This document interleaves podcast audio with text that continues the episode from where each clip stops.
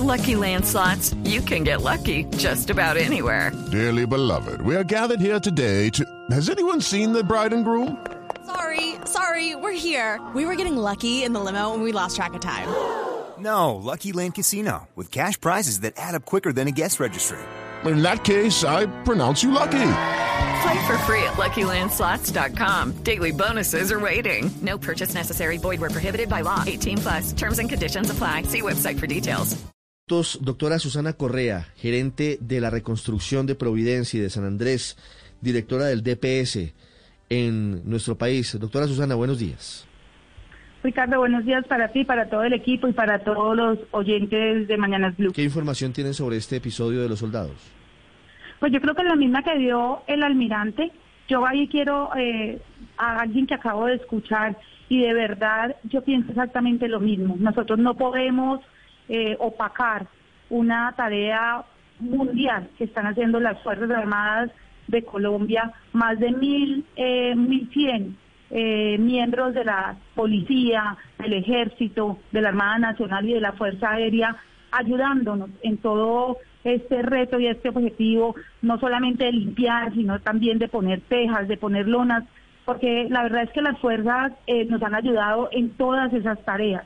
Y yo no quisiera que por una equivocación grave, porque tengo que reconocer que es totalmente grave, de tres de estos miembros eh, del Ejército y de la Armada podamos opacar todo ese trabajo que han hecho esos más de 1.100 eh, miembros de las fuerzas que están en Providencia. No, pues por supuesto que no, no lo puede empañar y no es generalizado, pero lamentablemente, doctora Correa, hoy el poder de las redes sociales es muy grande y todos los integrantes de la fuerza y todos deben actuar de una forma adecuada. Esto es una mancha absolutamente inaceptable.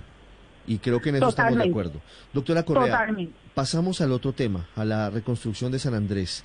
Hemos venido recibiendo quejas permanentes. Ayer, de hecho, hubo una protesta en Providencia frente a la, situación de, los damnificados. Hemos escuchado, por ejemplo, que en las carpas en donde se están eh, alojando mientras se reconstruyen sus casas, pues se les entra el agua, no están en las mejores condiciones se quejan porque se ha demorado, dicen ellos, la ubicación de los techos en sus casas para empezar de nuevo a reconstruir su vida y, volver a su, a su sitio natural. ¿Cómo va ese proceso? Eh, Ricardo, mira, eh, sí, yo tengo que aceptar que hay algunas personas con inconformismo.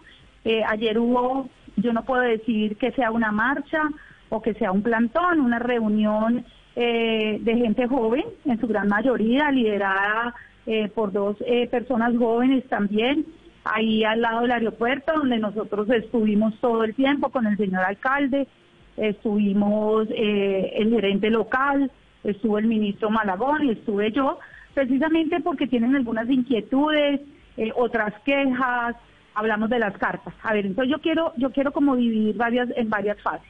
La primera fase de atención fue la, la, la fase que toma las riendas de acuerdo a la ley y, la toma el sistema de gestión del riesgo, donde el pilar es la unidad de gestión del riesgo, y ellos llegan con ayudas alimentarias, ayudas de, aseo, ayudas de cocina, agua sobre todo, eh, carpas, colchonetas y trazadas.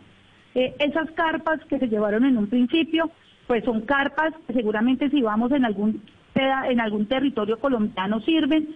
Eh, aquí, en esta época, Después del huracán tuvimos vientos eh, fuertes, eh, también tuvimos bastantes lluvias y seguramente no fueron las carpas apropiadas.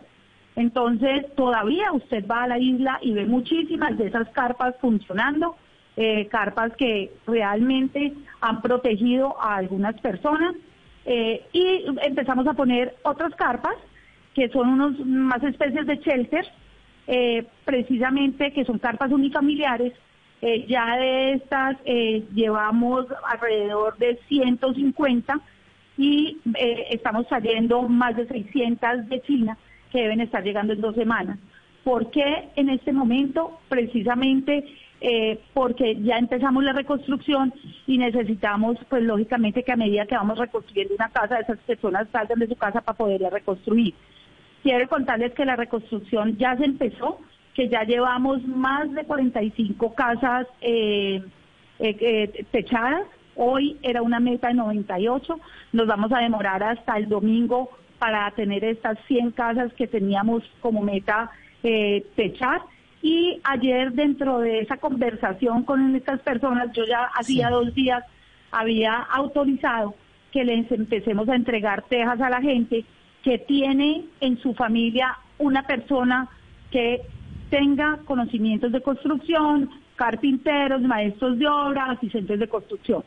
Entonces, ese, ese fue uno de los puntos eh, de conclusión ayer, una decisión que ya se había tomado, donde la unidad tiene que tener el banco de materiales listo para entregar. En la isla tenemos eh, un poquito más de 2.000 tejas que se pueden ir entregando, verificando a qué vivienda van y definitivamente con un documento de responsabilidad del dueño de la casa, porque parte de mi preocupación es que primero nosotros no podemos comparar el IOTA con el beta, porque el beta fue una tormenta tropical llegando a nivel 1, este es un huracán nivel 5, que en muchas en muchas viviendas tenemos problemas de estructuras.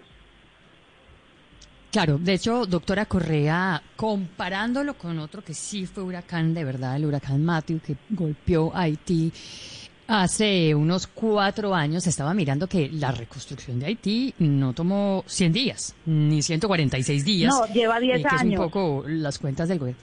Claro, no, bueno, en el, en el caso del terremoto duró 10 años, pero en el caso del huracán, del último huracán, el huracán Matthew, exactamente, están hablando que duró 2, 3 años. Luego, esta fecha que manejan ustedes y que siguen manejando, según lo veo, el plan 100, que terminan siendo supuestamente 146 días, contando, digamos, el, el retraso del comienzo, ¿usted cree que sí se va a cumplir? Y que en un eh, lapso tan corto de tiempo eh, puede estar reconstruido San Andrés? A ver, entonces vámonos, vámonos primero. Nosotros teníamos, o sea, tenemos 1.134 casas para poner las nuevas, que fueron las que tuvieron colapso total, que se cayeron, o en su defecto que tienen unos daños en la estructura que es irreparable y las tenemos que acabar de tumbar. Son 1.134 viviendas y son 877 viviendas que tenemos que reconstruir, de las cuales ya empezamos, que empezamos por las viviendas que tienen eh, afectación leve encubierta, luego seguimos con la afectación de estructura y cubierta y así continuaremos eh, con las dificultades eh, eh, más, más severas para poder seguir reconstruyendo. Paralelamente llega un consorcio de los grandes constructores del país para empezar a hacer las casas nuevas. ¿Qué ha pasado y por qué no hemos empezado? Porque tuvimos un proceso de, de concertación y de socialización con la población en donde se armó un equipo de diseño, un, equipo formado por puros raizales, constructores, maestros de obra, arquitectos, ingenieros, que han venido trabajando, han hecho, eh, yo creo que hasta el momento, con la de socialización con la población, creo que han hecho más de 60 reuniones y eh, sale el modelo de casa que ellos quieren para la reconstrucción de la vivienda nueva. Entonces esta vivienda es una vivienda de madera que tiene dos cuartos que van a ser refugio para los huracanes. Entonces ustedes saben que para poder tener refugio tienen que estar eh, cubiertos de concreto, piso, techo y paredes y esto lógicamente se nos, nos dificulta un poco más la construcción de lo que estábamos planeando cuando el señor presidente habló del plan 100. Entonces lo que he pedido es que en esa misma concertación sale el acta entre el 2 y el 4 de enero ya sale el acta de toda esa población, pero además de todas las reuniones que se han hecho con presencia de todos los raizales, donde ellos firman que están siendo presentes y están siendo informados y aceptan eh, este nuevo tema de vivienda, eh, pues lógicamente en esa acta quiero que quede que ellos prefieren que esas viviendas queden con esos refuerzos que están exigiendo y que nos vamos a demorar un poco más en la construcción. ¿Qué teníamos para el 10 de abril, que son el plan 100? Teníamos alrededor de 1.266 casas, en donde íbamos a cubrir todo lo que hay que reconstruir, más 400 casas de las nuevas. Sin embargo, ayer volvió a salir otro tema, y es que estas viviendas que vamos a reconstruir, que tienen alguna eh, afectación, tanto leve, moderada o eh, severa, tanto en cubiertas como en estructuras, también están pidiendo que dejemos eh, una eh, habitación eh, totalmente cubierta de concreto que cumpla con todas las especificaciones y la normatividad contra que sea huracán. Una suerte de búnker. Que fue lo que salvó en a muchos de las habitaciones, ¿no? por supuesto. Exacto. Es la o sea, cuando, sí. cuando ellos se salvan, se salvan porque el baño, es un baño de concreto Claro.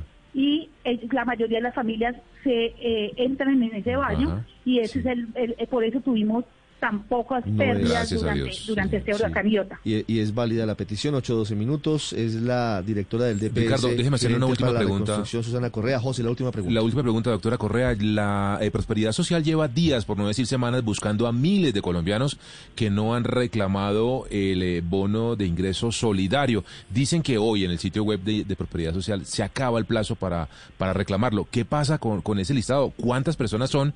¿Y se pierde la vigencia de ese dinero?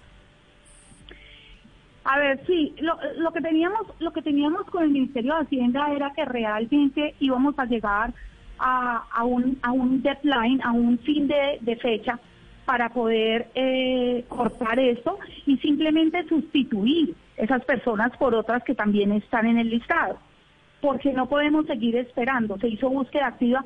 Ustedes se acuerdan cuando eh, al principio, cuando recibió de Prosperidad Social, eh, la, la base de datos de, de- de la Dirección Nacional de Planeación, que también nos, nos faltaban por encontrar alrededor de 251 mil eh, familias que no habían cobrado. Hicimos una búsqueda activa eh, con todas las direcciones regionales de, de prosperidad y encontramos en su gran mayoría las personas. Eh, con esa con esa búsqueda fuimos involucrando y metiendo a esa base de datos Sí.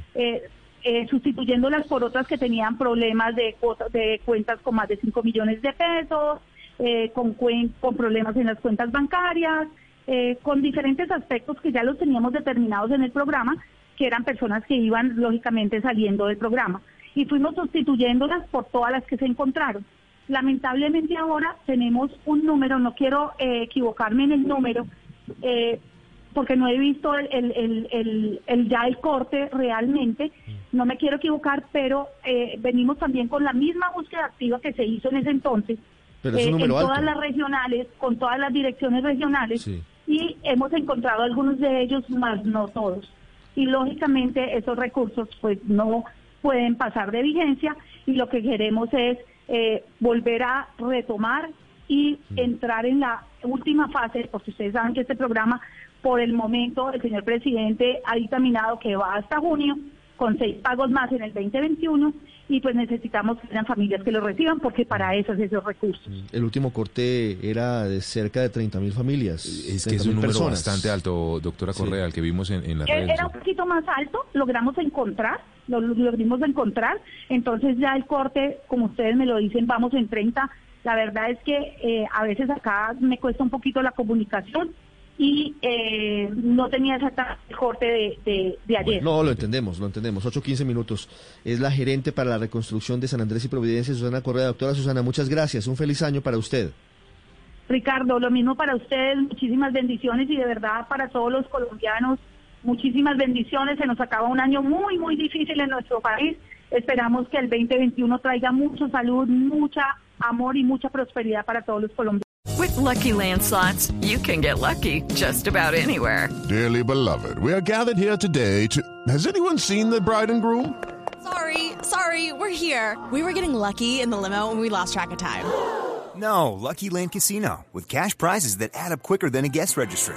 In that case, I pronounce you lucky. Play for free at LuckyLandSlots.com. Daily bonuses are waiting. No purchase necessary. Void where prohibited by law. 18 plus. Terms and conditions apply. See website for details.